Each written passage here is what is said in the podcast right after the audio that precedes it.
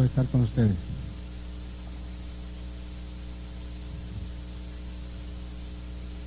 El sentido de la vida creo que es encontrarse, nacemos para encontrarnos. Como el bautista se encontró con el más bello, como María se encontró con José. Cuando nos encontramos, la vida es mucho más grata. Se lo dice alguien que ha vivido casi toda su vida en soledad, pero ahora es otra soledad, es una soledad elegida. No es la soledad la fuerza del principio, tengo derecho a decir que el mundo es, que la humanidad es una sola familia y que la Tierra es un solo país porque llevo caminado 164 países en 35 años. Como me junto hoy con ustedes, me junto con hermanos vietnamitas que trabajan en los arrozales con el agua hasta la cintura, en Biafra, en Camboya. Desayuno con la Madre Teresa o con Yacoca, que es uno de los hombres más ricos de Estados Unidos. Desayuno de vez en cuando con algunos amigos en Katmandú, donde he visto cosas impresionantes que nosotros podríamos solucionar en 10 minutos. Por ejemplo, he visto los sábados, hoy es sábado domingo. Domingo, bueno, los sábados al mediodía se juntan las madres de los hijos recién nacidos para darse valor y los maridos alrededor hacen ruido para que no se escuche el grito de los niños porque se juntan para romper sus piernas y sus brazos. Algunos, algunas madres este, calientan un alambre rojo para quemar los ojos de sus hijos, para que queden ciegos, así pueden pedir limosna. Porque es la única manera de sobrevivir en una sociedad que se preocupa por la última novia de Julio Iglesias o el último novio de Michael Jackson donde se jerarquiza el dinero más que la bondad, donde es más noticia Madonna que la maravillosa Madre Teresa, que es la, presencia de Jesús en estos días. Es un lujo que nos damos los humanos.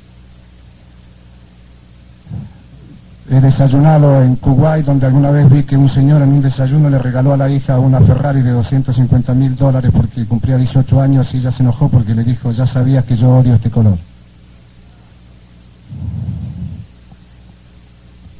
He desayunado con jeques que alguna vez me juntaron 37 mujeres porque yo cumplía 37 años y ellos pensaron que ahí estaba mi felicidad. Por eso tengo derecho a decir que no hay guatemaltecos, ni hay mexicanos, ni hay argentinos, es solamente el miedo nos divide, somos terráqueos.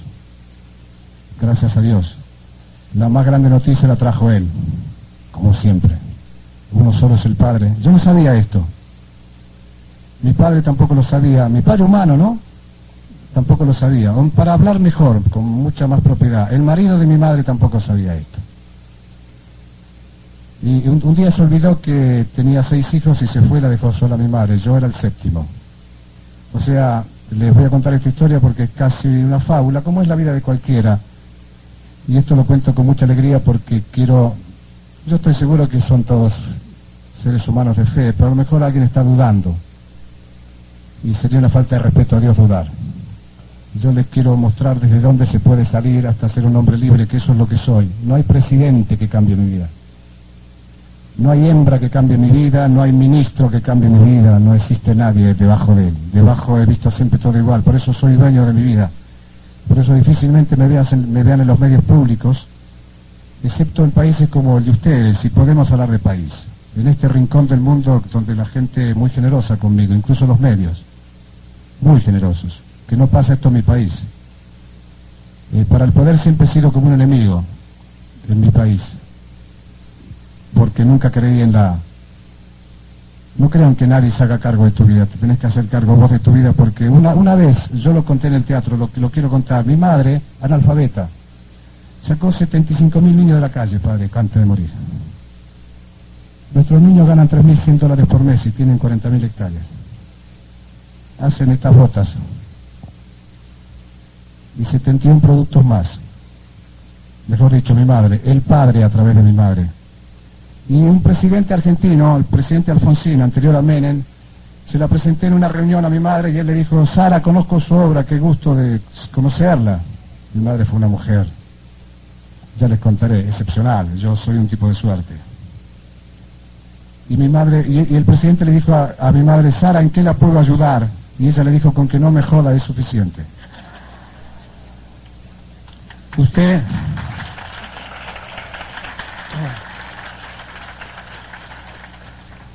Usted me puede dar un alma como la que me dio el Señor. Me puede dar un espíritu con el que vuelo cada noche y en cada oración. Usted, me puede dar una voluntad que me pone de pie todos los días. Imposible. Nada me puede dar, simplemente un lugar en la sociedad. Y la sociedad tal cual la vivimos es un juego macabro. Es una sociedad injusta que privilegia al mediocre, a la telenovela, que me da solamente las peores noticias. Nunca me dicen, bella primavera nacís. Jamás. Siempre trabajan en colaboración con el mismísimo diablo, siempre lo peor, para que creas que el mundo es una basura y es una infamia. Mi madre decía, el día del juicio final, Dios no va a juzgar uno por uno porque sería ardua tarea, él tiene que cuidar un universo, está muy ocupado. Va a juzgar el promedio de la humanidad. Y si juzga el promedio estamos salvados porque la mayoría es buena gente. Y eso yo lo sé.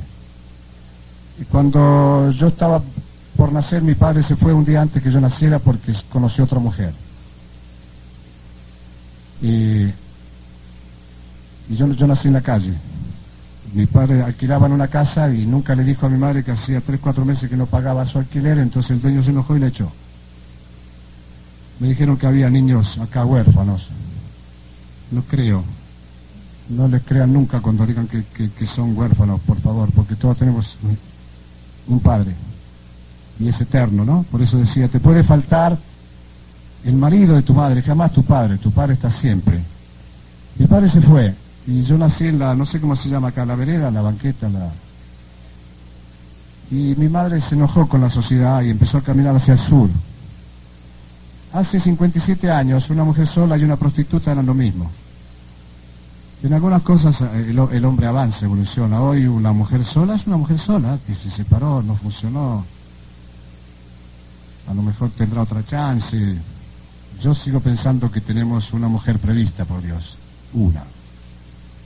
Yo la tuve, por eso vivo solo. Yo soy viudo. Yo tuve mi mujer y sigue viviendo en mi corazón. Como la mujer tiene un hombre en su vida. A algunos le cuesta encontrarlo y van de mujer en mujer hasta que llegan a la vez, qué sé yo. Pero yo pienso que es una tarea inútil. Si Dios la tiene prevista, te va a llegar sola. Si no, no la puedo ir a buscar a la discoteca a través de la cerveza, porque es una hermana, yo le debo profundo respeto y el amor trae la vida. No es una distracción más. Este, no es tan inevitable, nadie se muere si no tiene un coito cada sábado a la noche. Eh, mi madre caminó 3.500 kilómetros en siete años. Por eso yo solía decir que mi madre fue nuestro pequeño Moisés, con siete hijos, cruzando un territorio muy difícil, un desierto, no crean que es esto. ¿eh? Fruta, verde. Acá Dios fue muy generoso. Este, flores por todos lados, mayas extraordinarios. No, en el desierto de la Patagonia no hay casi nadie. Llegaron algunos aventureros a buscar fortuna y esa gente es peligrosa. Mi madre para la gente era algo así como una prostituta porque nadie conocía al padre de esos siete hijos. Y fuimos viviendo milagrosamente, digo viviendo es una forma de decir. No tan viviendo porque murieron cuatro hermanos de hambre y de frío en, en siete años y comíamos de la basura. Yo robaba también, era el más hábil, a pesar de ser el más pequeño. Era el que menos se cuidaba la gente y así vivíamos. Ahora se me viene una imagen de, mi madre este, extraordinaria. La veo eh, ponerse de rodillas para agradecerle a Dios la basura que iba a comer. Se, arrodillaba y increíble. Fíjate lo que era. Muchos años después, en un lugar tan grande como este, con el príncipe Rañero en el Palacio Mónaco, mi madre se arrodilló para agradecer los alimentos y el príncipe por primera vez se puso de rodillas en el suelo. 500 dueños del mundo, casi toda la aristocracia europea de rodillas porque esa mujer se ponía de rodillas antes de comer. Nunca había pasado en el palacio. Esa mujer, que eh, terminó siendo eh, eh, hay un verbo, venerada, amada. Esa mujer que decían que era una loca que venía del lado de Buenos Aires. Quedamos tres, vivimos milagrosamente tres. Yo el menor, dos más y, mi madre, pero ya llegó un punto que mi madre no podía ya este, caminar, estaba muy mal. Y se moría mi madre, se, moría mi madre, se morían mis hermanos. Y escuché una cosa, le escuché a un turco cuando ya habíamos llegado a Tierra del Fuego, le estoy hablando de una zona que ahora en el mes de junio, julio, agosto, a veces llega a 40 grados bajo cero la temperatura. Fíjense, un buen verano son 4 o 5 grados sobre cero. Poca gente, mucho pingüino, que son linda gente los pingüinos. Yo salgo a caminar por mi zona y me siguen 3, 4, 5 mil pingüinos, padre, a esta hora. Es maravilloso. Las ballenas, nosotros jugamos con ballenas. Este, ahí empecé a entender y amar a San Francisco en la relación con los animales. Ahora, una vez por año yo voy con los derviches mendicantes a Terán y se les tira, duermo en un cuarto muy pequeño y se deja la puerta hasta este tamaño del suelo y se tira jamón y pan y cosas viejas en el cuarto, en la cama, para que entren las ratas, para hacer la experiencia de dormir con ellas y sentir a Dios ahí también. Escuché a un turco que decía, llegó un presidente nuevo que parece que está preocupado por los pobres, se llama Perón. Y por Dios no tomen esto como un anuncio político, yo descreo absolutamente de la política. Descreo de todo lo que obliga a dividir, lo que empobrece y las ideologías ya le han hecho mucho mal al mundo. Tenemos que buscar lo que tenemos en común, por eso justicia es armonía de desiguales. Izquierda y derecha son solo los costados de un camino, no hay otro. Además ya hay una ley. Y es muy fácil de recordar, son los diez mandamientos. No me hace falta ningún congreso, nada mi ética, mi moral me exige amar al prójimo como a mí mismo, entonces de ahí en más todo será justicia. Y así se han hecho las mejores comunidades, las otras viven en pleito. Escuché el nombre de Perón y me fui a buscar a Perón, yo tenía ocho años. Tardé tres meses y medio en llegar hasta Buenos Aires, esos 3.500 kilómetros colgado en algún tren, en algún camión, y llegué. Mi madre a partir de ese día pensó que yo podía conseguir todo. Y tenía razón. Yo creo en los milagros. Llegué a una estación de trenes que se llama Constitución y pregunté dónde puedo hablar con Perón. Imagínate el vendedor de verduras que le pregunté la cara que habrá puesto un niño que llega a Washington diciéndole cómo hablo con el señor Clinton. Y él me dijo muy fácil, dice, por esta misma avenida, la 9 de julio, hasta una avenida que se llama Avenida de Mayo, que son tres, dos avenidas más allá, doblás a la derecha, te encontrás con una plaza muy fea y una casa rosada muy fea, ahí está el presidente. Eh, pero va a ser difícil que te atienda, me dijo. Pero mañana va a la ciudad de La Plata, que está a 50 kilómetros de aquí, porque es el aniversario de la ciudad. Va a ir él con Eva Perón y yo fui a buscarlos a La Plata, ya estaba muy cerquita. Ese hombre me pagó el tren y me dio un dinero para comprar algo de comer. Fue mi primer amigo en Buenos Aires, lo sigo teniendo. Hoy tiene 85 años. Él, es como un, un, hermano muy cercano. Gracias a Dios nunca lo perdí. Un día contesto en televisión y él llamó por teléfono, Armando, y lo recuperé. Después de tantos años, ni se acordaba que era yo y había una multitud muy grande esperando al lado, frente a la catedral, al presidente Eva Perón porque iban a un Tedeum.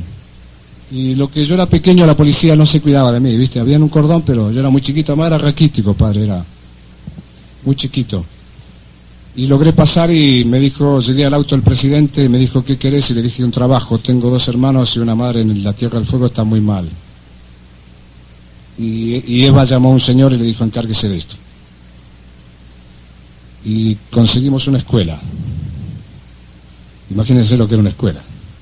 Nosotros cuidábamos la escuela y limpiábamos la escuela. Cuando se iban los niños, sacábamos los bancos de un aula y poníamos dos colchones y dormíamos, los tres hermanos en un colchón y mi madre en otro. Era un paraíso.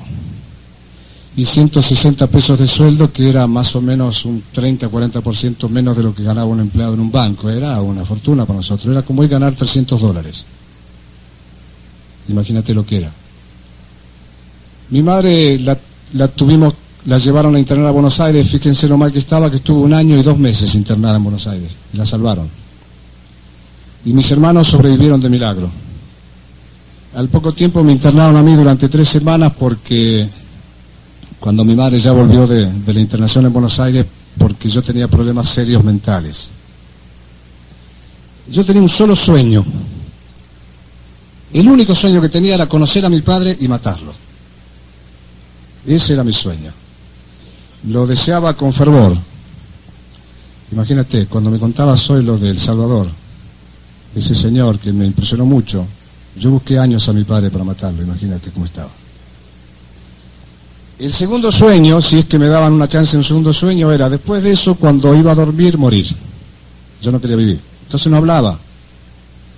Hablé milagrosamente con Perón ese día porque fue una obligación. Yo a los seis años recién hablé. La primera palabra que dije fue Sara, que era el nombre de mi madre. Y después no hablé más.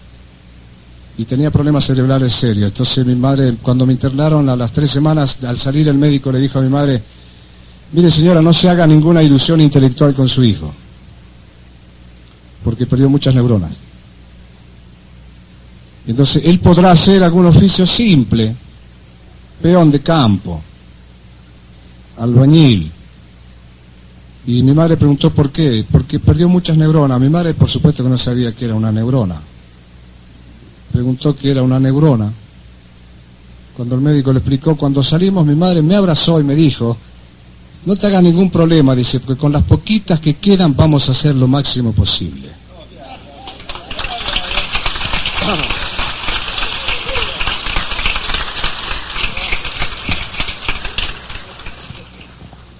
Cuando anoche fue, no, anteanoche fue el último concierto, cuando siempre que voy a salir a un teatro como este, Teatro Precioso de Asturias, o al Lincoln Center de Manhattan, o a, alguna universidad como la Sorbonne en París, o Cambridge en Inglaterra, Oxford, cuando me invitaba a desayunar Borges o Bradbury, siempre recuerdo esta anécdota de las neuronas.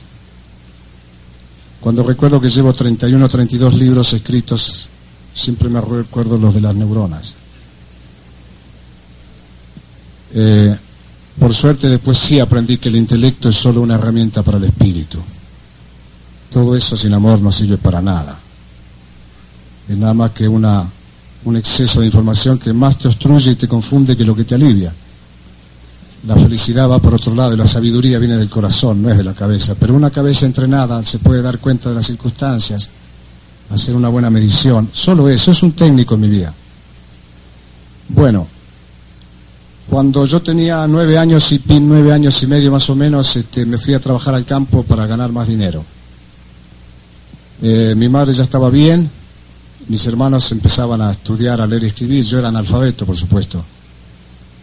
Eh, a pesar del, del, techo y del trabajo, había un profundo dolor en mi vida. Era mi padre, claro. Bueno, el marido de mi madre. Pero no era porque me faltaba mi padre, vean ustedes, seguramente acá debe haber más de uno que vivió esta circunstancia. No era que yo me, yo me sentía mal, yo me sentía mal por mi madre. La veía este, tan sola, pasaba por un lugar como este y decía, ¿por qué demonios esta gente está todo el mundo junto desayunando, su mujer con su marido, su familia? ¿Por qué mi madre no? Yo no entendía esa historia. No era por mí, a mí me valía que estuviera mi padre o no.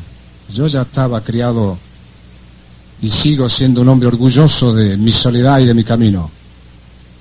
Eh, pero era ella. Yo sentía que ella se merecía un hombre al lado. una hembra se completa cuando llega su hombre. Un hombre es una realidad media hasta, hasta que llega su, su mujer, salvo que Dios tenga otro plan.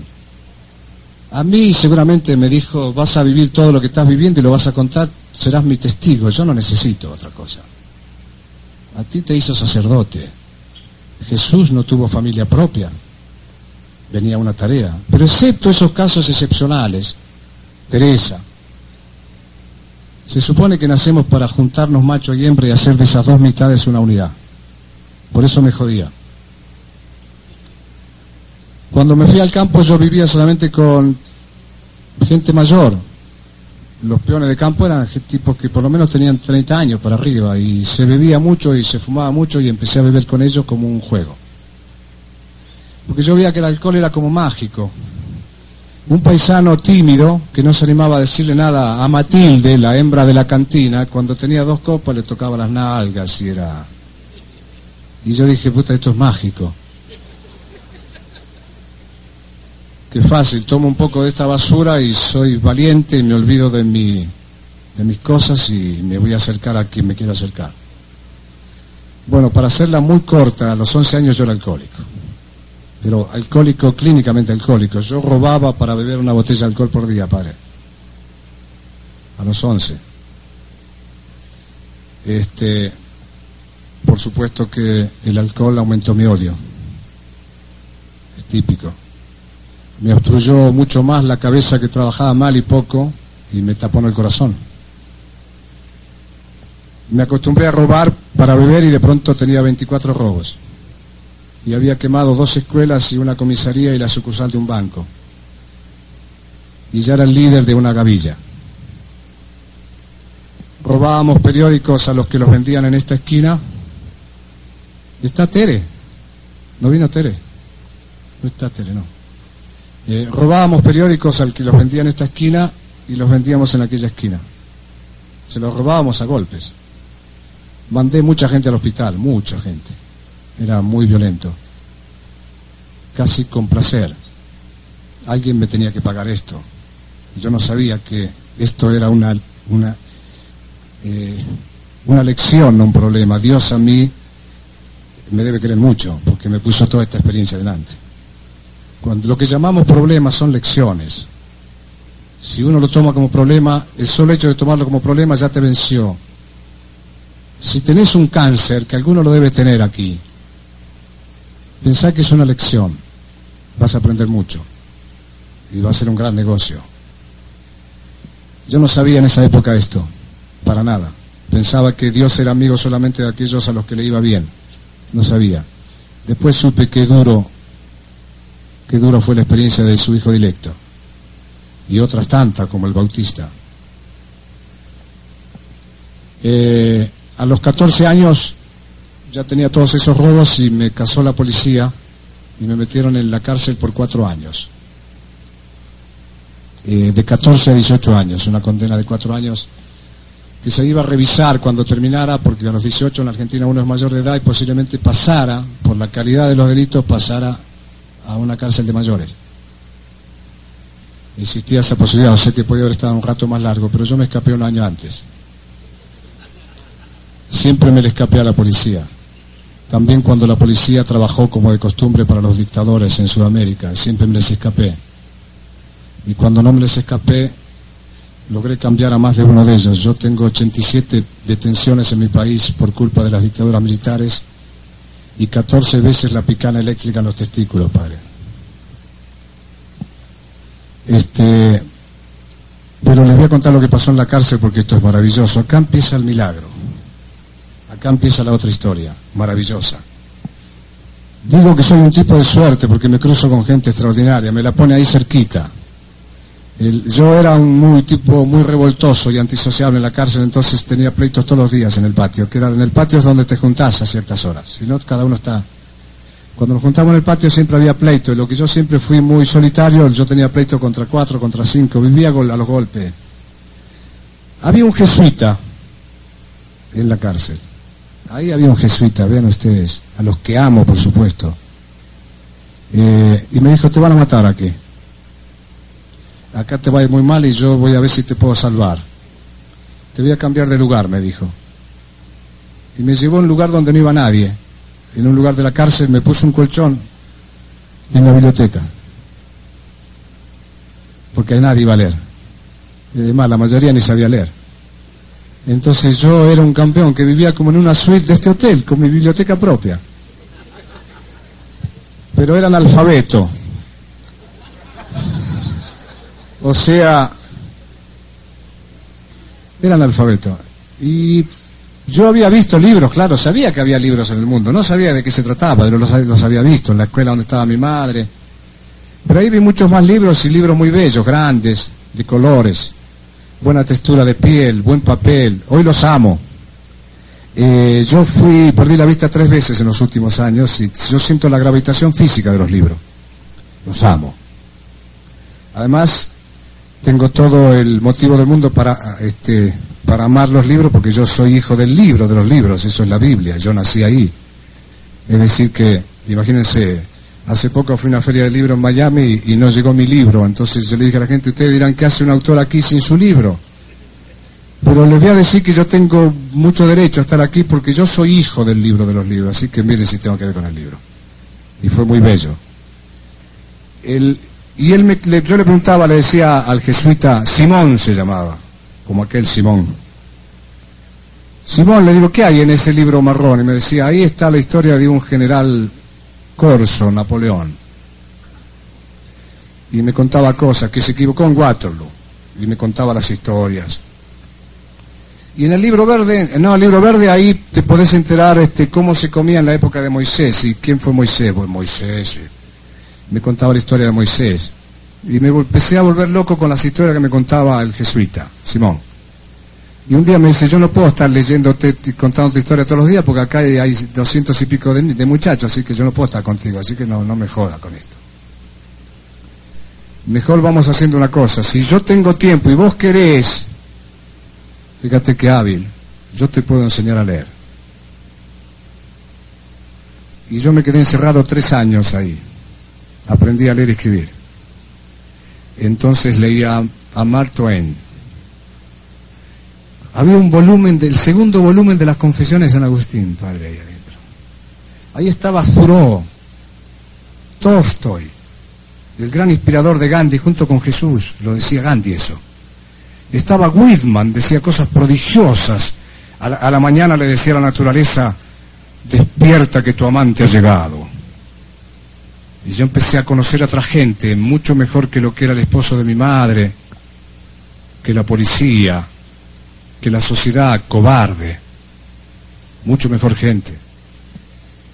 Y un día me di cuenta que en esos tres años había hecho mucho más de lo que yo creía, porque en la Argentina se hacía, se, hacen seis años de primario, no sé cómo le llaman ustedes, y seis años de secundario, ¿no? Más cinco o seis. Y después uno entra a una carrera, es igual. Yo hice eso en tres años, padre. Los doce a los 21 años y unos meses estaba, había terminado la carrera de filosofía y letras.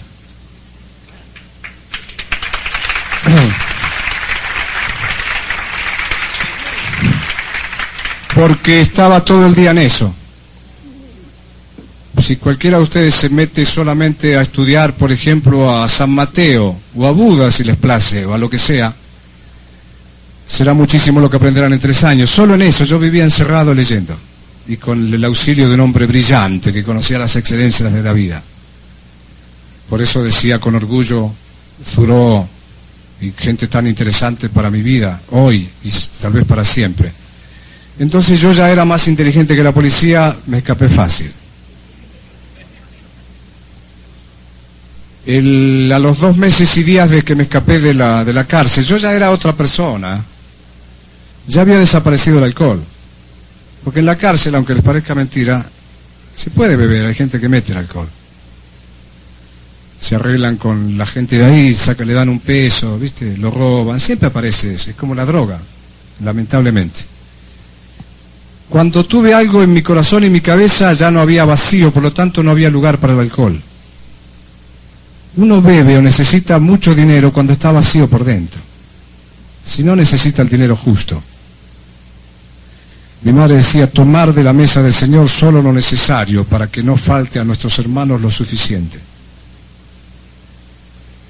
Y cuidado que no les está hablando alguien que sea adicto a la pobreza, porque yo soy príncipe, soy hijo del único rey. Es decir, no somos pobres.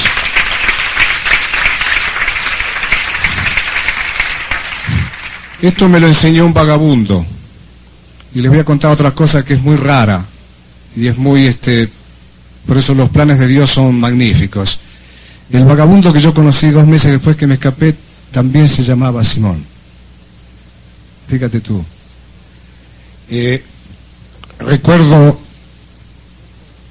perfectamente el día, porque hay gente que dice qué memoria que tengo, cómo se puede acordar el día. Eh, recuerdo yo ese día, porque yo ese día de que sucedió esto que les voy a contar, yo nací. O sea, para la ley yo nací el 22 de mayo de 1937, es una infamia. Es una infamia. Para Dios, Es decir, para la vida yo nací el 24 de febrero de 1954, cuando se supone que tenía 17 años. No se nace solo cuando se sale de la madre, se nace cuando uno se da cuenta. Hasta que uno no se da cuenta, hay gente que vive toda una vida y muere sin nacer. Hay gente que muere a los 80 años sin haber vivido. Y llamarle hermano al que nació en el mismo territorio. Vivir es vivir. Entender que nacemos para encontrarnos, que somos, nos gustemos o no, somos hermanos, que hay un mundo para respetar y darlo para el que vendrá. Eso es vivir. Vivir a plenitud en el, en el puro amor. Yo hoy veo a Dios en un gato. No tengo que encerrarme en un monasterio. Esas cosas el hombre se hace desgraciado. Porque Dios sabe lo que uno necesita. Le voy a contar una anécdota. Un amigo mío mexicano le regaló medio millón de dólares a la Madre Teresa. Porque era la primera vez que iba a la casa que tiene en México y él vio que en la casa no había nada. Y él hizo un cheque de medio millón de dólares. Mi amigo tiene mucha lana. Y se lo dio y la Madre Teresa me dio el cheque a mí y me dijo, ¿cuánto es eso? Y le digo, mucho dinero, medio millón de dólares. Teresa, mucho dinero en cualquier lugar del mundo. Y ella se lo devolvió y le dijo, dame tu mano. Y mi amigo estaba así, le dijo, yo no quiero tu dinero, yo quiero tu paz. Yo no necesito tu dinero, yo necesito tu paz. Cuando estés en paz, sí te necesito para dársela a nuestros hermanos que están peor que nosotros. No te preocupes por el dinero porque la divina providencia siempre nos da de comer. Eran las doce y media del mediodía, padre. Dice, además la divina providencia es puntual, sabe que aquí se come a la una. No había nada en la casa. 30, 40 personas ahí. A la una salimos. Y cuando yo voy a abrir la puerta siento que alguien hace fuerza del lado de afuera. Había tres o cuatro personas que habían llegado en automóvil con canastas con comida. Y le dijo la Madre Teresa a mi amigo, ¿has visto que es puntual? Salgan mañana a la calle sin un peso y van a ver cómo van a tener todo lo que necesitan simplemente esperando. Y lo van a ver. Así yo pude cruzar la Siberia, la Manchuria, los mares del mundo, lo que se les ocurra, porque no vayan a creer que todos los países que uno va te dan un teatro tan bello como el de Asturias y viene toda la gente, tres días, cuatro días, cuidado, no es así. Hay lugares que yo canto en la puerta de los templos, en las sinagogas, en las plazas, en los mercados. La gente deja su moneda para que uno coma y siga al otro pueblo hago todos los trabajos posibles. Y 15 días por año hago un trabajo diferente cada año, que es una experiencia. Vuelvo a limpiar zapatos en Montevideo, en Buenos Aires. Ayudo en la cocina en algún hotel de Ecuador. Cualquier oficio. Todos los años, dos semanas para no olvidarte, porque seguramente vas a volver a esos oficios. Es lo más fácil. Esa noche, como les decía, supe que soy un príncipe y que soy hijo del rey y cambió todo, obvio. Esa misma noche de la alegría escribí una canción. Ni sabía que iba a ser mi oficio este. Escribí una canción de cuna. Muchos años, nunca supe por qué escribí una canción de cuna esa noche. Muchos años después, porque vean el cambio, de pronto sabe que uno es pariente de Isaías. Sabe que uno es pariente de Salomón. El que sabía que todo tiene su tiempo. Caramba, ser pariente del Bautista.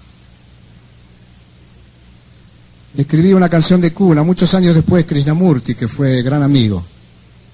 Me dijo, ahora entiendo por qué escribiste una canción de cuna esa vez. ¿Y por qué fue? Porque yo no lo sabía. Te la, te la estabas escribiendo a ti mismo porque estabas naciendo.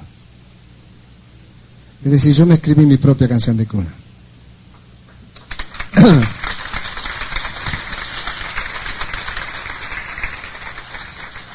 Esa canción hoy se canta en rumano, en griego, en japonés.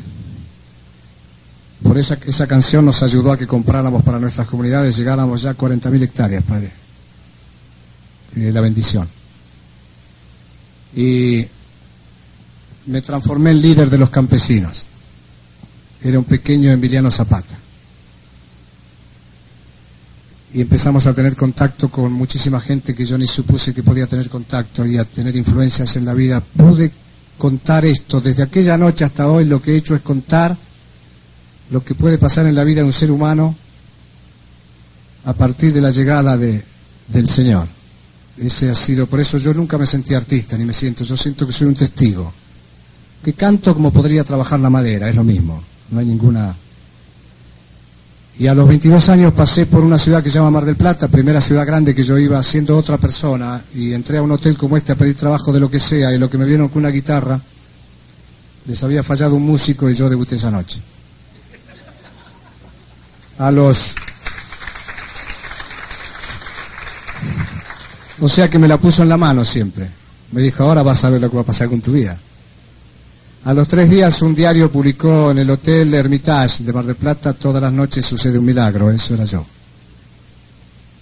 En un lugar donde iban a ver mujeres y a beber alcohol,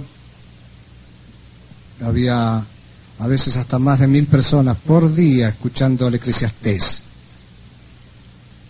Imagínate, entre el whisky y el coñac. Y muchos de ellos fueron salvos.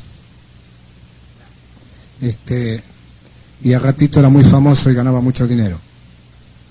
Y empezamos la primera comunidad de niños con mi madre. Ya había empezado humildemente, ya teníamos dónde empezar. Hoy son setenta y pico de escuelas en total. Nuestras escuelas trabajan las 24 horas, no se cierra jamás porque el niño va a la escuela a la hora que quiere. Y se va cuando quiere. Y el maestro está para servirlo, no para darle órdenes. No le da deberes ni se califica. Nuestros niños de 11 años hablan dos lenguas, los niños que tienen 15 años hablan tres lenguas, hermano. Hay dos en Harvard con Kissinger estudiando Derecho Internacional, los dos mayores. Hay dos en la Sorbonne, tenemos un médico de 23 años. Bueno, ahí empezó esta aventura extraordinaria.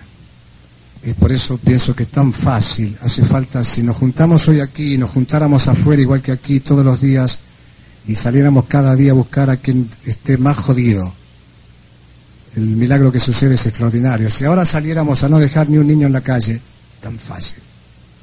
Es amor nada más. Porque mi hermano, o sea, no puedo comer tranquilo si está afuera.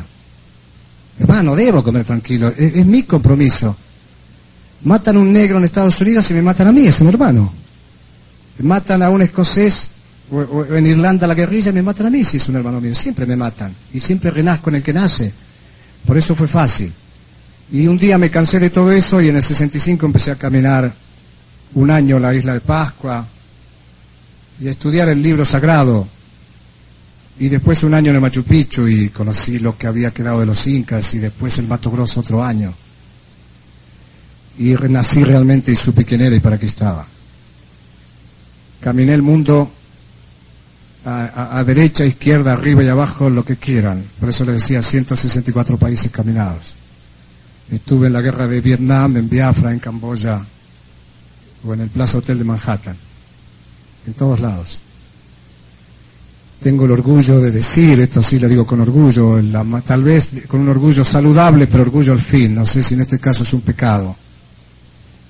De decir que la Madre Teresa me llama colega. A mí que quería matar a mi padre Vean los cambios. Por supuesto que desapareció el odio a mi padre sin que me diera cuenta. Hace 11 años, cuando yo tenía 46 años, lo conocí. Pasaron muchos años. Hace 11 años atrás termino de cantar en la misma ciudad donde yo debuté, en Mar del Plata, y me está esperando mi, mi padre en el hall del teatro. Hoy es mi amigo. Tiene 92 años. No solo esto, al otro día, cuando me invitó a comer a su casa, este,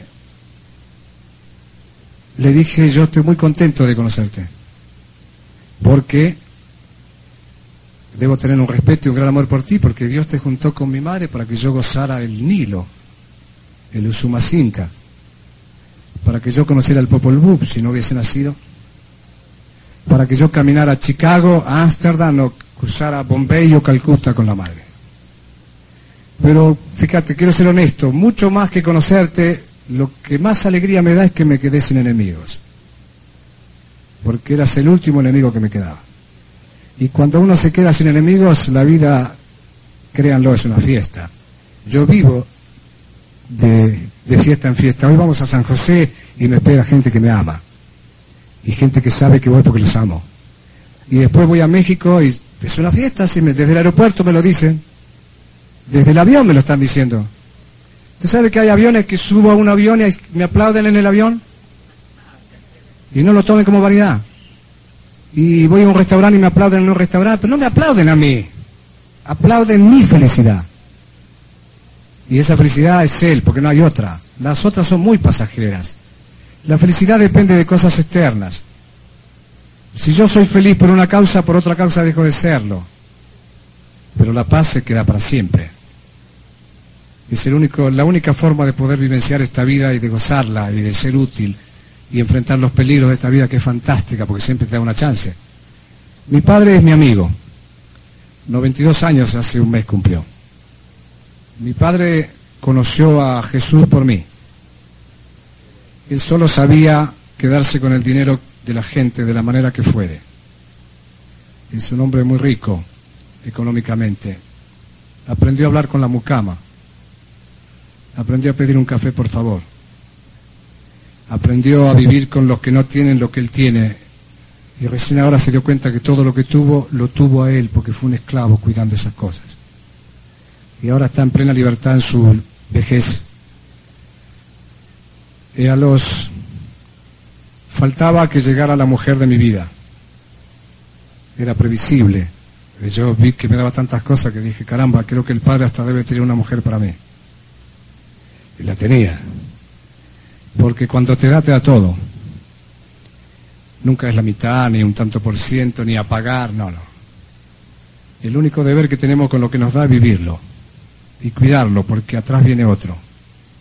Gozar la flor donde está, no la cortes, no la mates, porque otro viene detrás a gozar esa flor. Los chinos dicen, cuida los escalones, escalones de la escalera por la que subes, porque por los mismos escalones descenderás. Cuidado con eso. Siempre. Un día estaba tomando café en San José de Costa Rica, donde vamos esta tarde, y había una gringa al lado. No sé cómo le llaman ustedes, una norteamericana. Una gringa. La mujer más bella que vi en mi vida. Este, que fue otro milagro. Eh, mi mujer, cuando yo conocí a ella, hacía 15 días atrás, había sido portada de Playboy y una foto en el centro desnuda mostrando su belleza porque pensaban que era bella. Ella pensaba que su belleza era obra de ella. Y estaba hasta la cabeza con la droga. El amor es extraordinario. El amor no anda buscando situaciones ideales. Uno ama. No sabes por qué. Mi madre me decía, no busques a tu mujer porque Dios te la va a poner ahí. Vas a saber que es tu mujer. No sé cómo se sabe eso. Porque yo hablaba poco inglés y ella nada de español. Estaba sentada al lado y, y le dije, oye, tú eres mi mujer.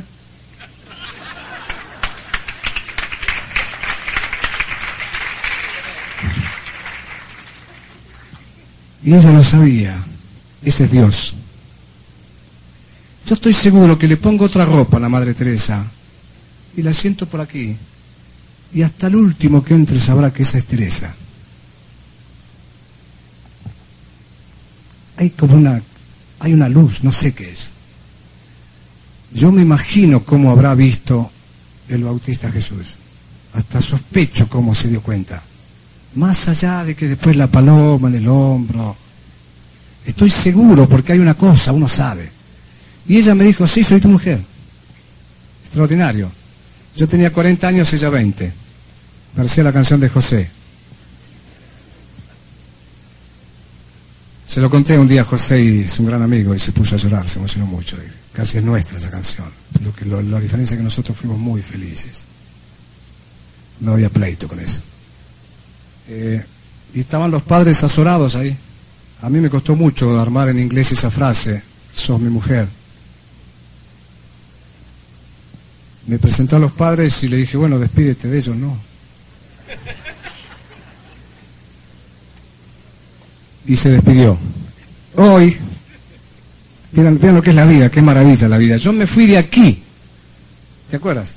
Cuando yo me fui de aquí, después de estar contigo trabajando, ese día que yo me fui conozco, al otro día ella allá. Y ahora me voy de aquí también para allá. Y voy a pasar en el auto frente al hotel donde yo la conocí, hasta llegar al centro de la ciudad, con felicidad, porque cuidado, lo que un amor nunca muere. Si no, no es amor. Nunca muere.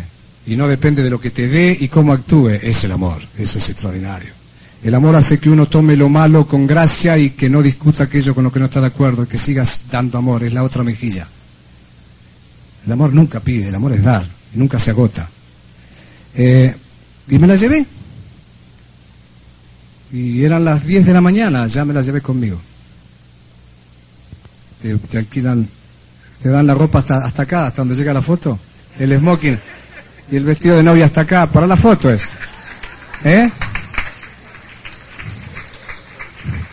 porque fue el primer lugar. Ella sabía que Dios la había puesto para mí y yo también sabía. Entonces estaba tan claro, en cualquier lugar nos metimos y nos casamos.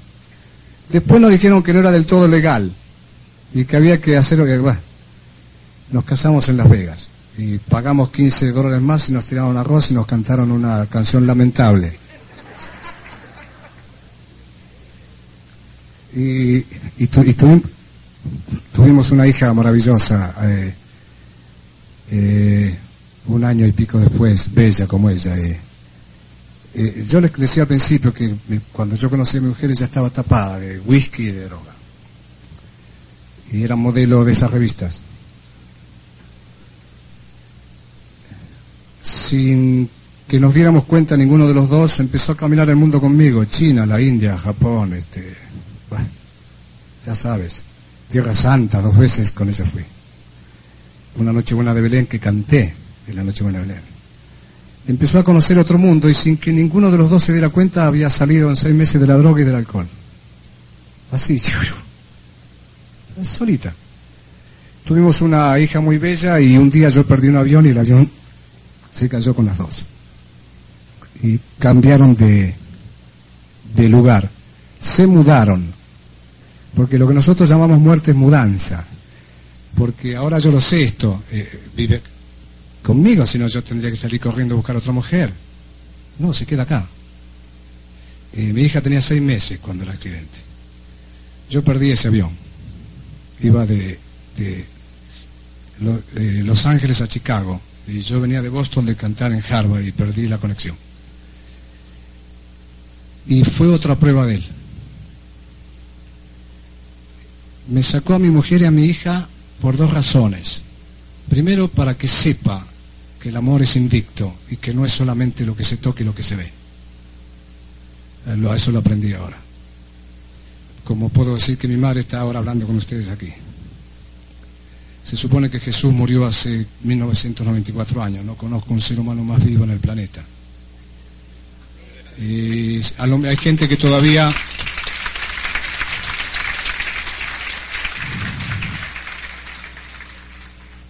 Y la segunda razón que yo la sospecho y la sospecha Teresa, y la sospechaba Krishnamurti, y también la sospecha el Saibaba, que es un gran amigo, es que cuando Dios quiere que trabajes para Él es full time.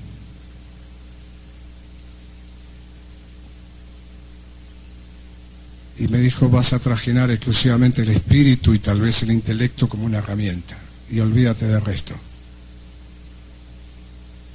Cuando el animal se queda atrás, escuchas más que nunca el espíritu. Ahora entiendo la abstinencia. Ahora sí. Ahora sé que toda esa energía, esa libido se va al espíritu. Y eso lo saben los hombres mayores de edad y los religiosos, los que han entregado su vida al Padre. Hace, eso fue en el 12 de junio de 1978, esto del accidente, de la mudanza. Me encontré en Los Ángeles a los dos días con dos cajas de metal con la ceniza de las dos. Y empezó todo de nuevo. Después me dijeron hace ocho años y medio que tenía tres meses de vida. A, eh, a veces todavía me lo dicen. Algunos más generosos dicen un año. Y también lo he podido controlar. Eh, Estuve paralítico, total paralítico cuatro veces en los últimos seis años y, ciego total tres veces y dos casi ciego. Eh, llevo ocho años durmiendo sentado. Tres horas con mucha suerte. Eh, puedo comer una vez al día. Todo ese llevar atrás el animal me ha hecho el hombre más pleno del mundo. No hay forma cuando está metido en tu espíritu de que suceda algo que te pueda traer dolor, desdicha, desilusión.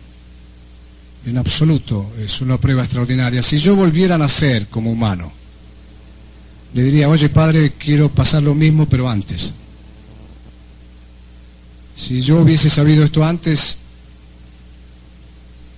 hoy seguramente podría aliviar cualquier dolor de ustedes sin ninguna duda con la mínima palabra, porque estamos para eso. Por eso me gusta dar este, este testimonio. No crean lo que les cuentan las canciones populares, que cuando se termina un amor el hombre ya no tiene por qué vivir. No crean que la familia es solamente Fernández o García, la familia es la humanidad. Recuerden a San Agustín, rico no es el que más tiene, sino el que menos necesita. Si tomamos lo necesario vamos a ser más libres y no vamos a joder tanto a la comunidad. Cada uno puede llegar a donde quiere llegar porque no hay ningún límite para tu sueño, pero para vivir mejor hay que ser mejor. A mí no me va a dar el nuevo presidente argentino una vida mejor, me la voy a dar yo mismo. Porque para eso tampoco hay límites. Si uno tiene un gran sueño, tiene que estar dispuesto a un gran sacrificio. Pero no hay sacrificio cuando se trabaja por un sueño. Es una felicidad. Cuando me acuesto yo veo todos nuestros niños ya dormidos. Este, sabiendo otra vez que son parte de una familia, que no están abandonados, que es posible y puedo vivir en paz. Y me podría ir ya, ya mismo de este mundo, ya podría ser la mudanza o lo que algunos incrédulos llaman muerte porque yo he vivido. Es el único requisito para tener derecho a la mudanza. Si no, vas a reencarnar hasta que aprendas. Y a lo mejor miles de veces y le vas a pasar muy mal. Yo les, les agradezco que el, amor que, me han dado a mí, Alberto, que es un querido amigo, en, en, este país al que amo, desde mucho antes de conocerlo, porque yo siempre fui lector del Popol Vuh del libro de los libros del Chilambalam, siempre fueron nombres muy cercanos, Tutulciú, Pacal, Chichi Castenango, El Usumacinta, siempre lo fueron. Es más, alguna vez hice una gira por todo el mundo como de un año y pico, leyendo y comentando el Popol Vuh solamente, por los cinco continentes. Así que vean con qué respeto y amor llego a un país que me escucha a mí, que es una gran gentileza después de haber oído voces tan altas como las que tenían ellos. El, maya que sabía que ser hombre no es fácil, pues no nacemos para aumentar la confusión, sino para aclarar misterios. El maya sabía que no venimos a discutir con Dios, sino a honrarlo. Mi madre decía, bienaventurado el que agradece a Dios, pero exige al hombre. Al hombre debo exigirle, a Dios debo aceptarle. Con el hombre puedo discutir todas las cosas del mundo, todas las cosas que hacemos mal, pero con Dios ninguna, ni siquiera que no me deje acostar para dormir. Es más, se lo agradezco, me tiene más despierto. Tengo más horas en el día y las he utilizado muy bien. Por eso yo sueño también de que a lo mejor los niños que están por allá van a haber concretado otro mundo. No el mundo, el mundo es perfecto, otra sociedad humana. Pero hay una sola cosa capaz de lograr ese milagro de armonizar diferencias, macho y hembra, negro y blanco, rico y pobre, bueno y malo, grande y pequeño, mucho y poco, eso es el amor. Y ustedes lo saben bien. Cualquiera que encuentres por ahí, me decía mi madre, es tu hermano, trátalo con respeto. Enriquecete con las diferencias y solo opina si puedes mejorar. De lo contrario, haz silencio. Por eso le decía hoy acá al hermano no crean los países, para nada. Yo aprendí que hay una sola religión y es el amor. Tal vez la voz más importante que haya traído esa, esa, esa, esa condición, que le haya dado categoría a esa condición, sea Jesús. Pero la religión es el amor. Hombre religioso es el que busca la verdad para compartirla. Aprendí también que hay un solo lenguaje y es el del corazón. Yo me he podido comunicar con turcos, con chinos, con lo que quieran. Aprendí que hay una sola raza, más allá que uno tenga algunas dilectas, como el maya o el inca, pero hay una sola raza y es la humanidad. El Dios es uno solo, llámenle como quieran, pero es uno solo y está en todas partes, pero principalmente en tu corazón. Eh, gracias por esta invitación. Les voy a decir lo que siempre suele decir Teresa, por favor sean felices, no ofendan al Padre con vuestra desdicha, porque es de muy poco talento sufrir. Somos hijos del amor. Ninguno de ustedes llegó acá por el odio. Sus padres tuvieron que amarse para que ustedes nacieran. Entonces, ¿para qué se nace? Para la felicidad. Fuera de la felicidad son todos pretextos. La lucha por una sociedad mejor tiene que ser hecha con felicidad. Si no es rencor, y el rencor no sirve para nada.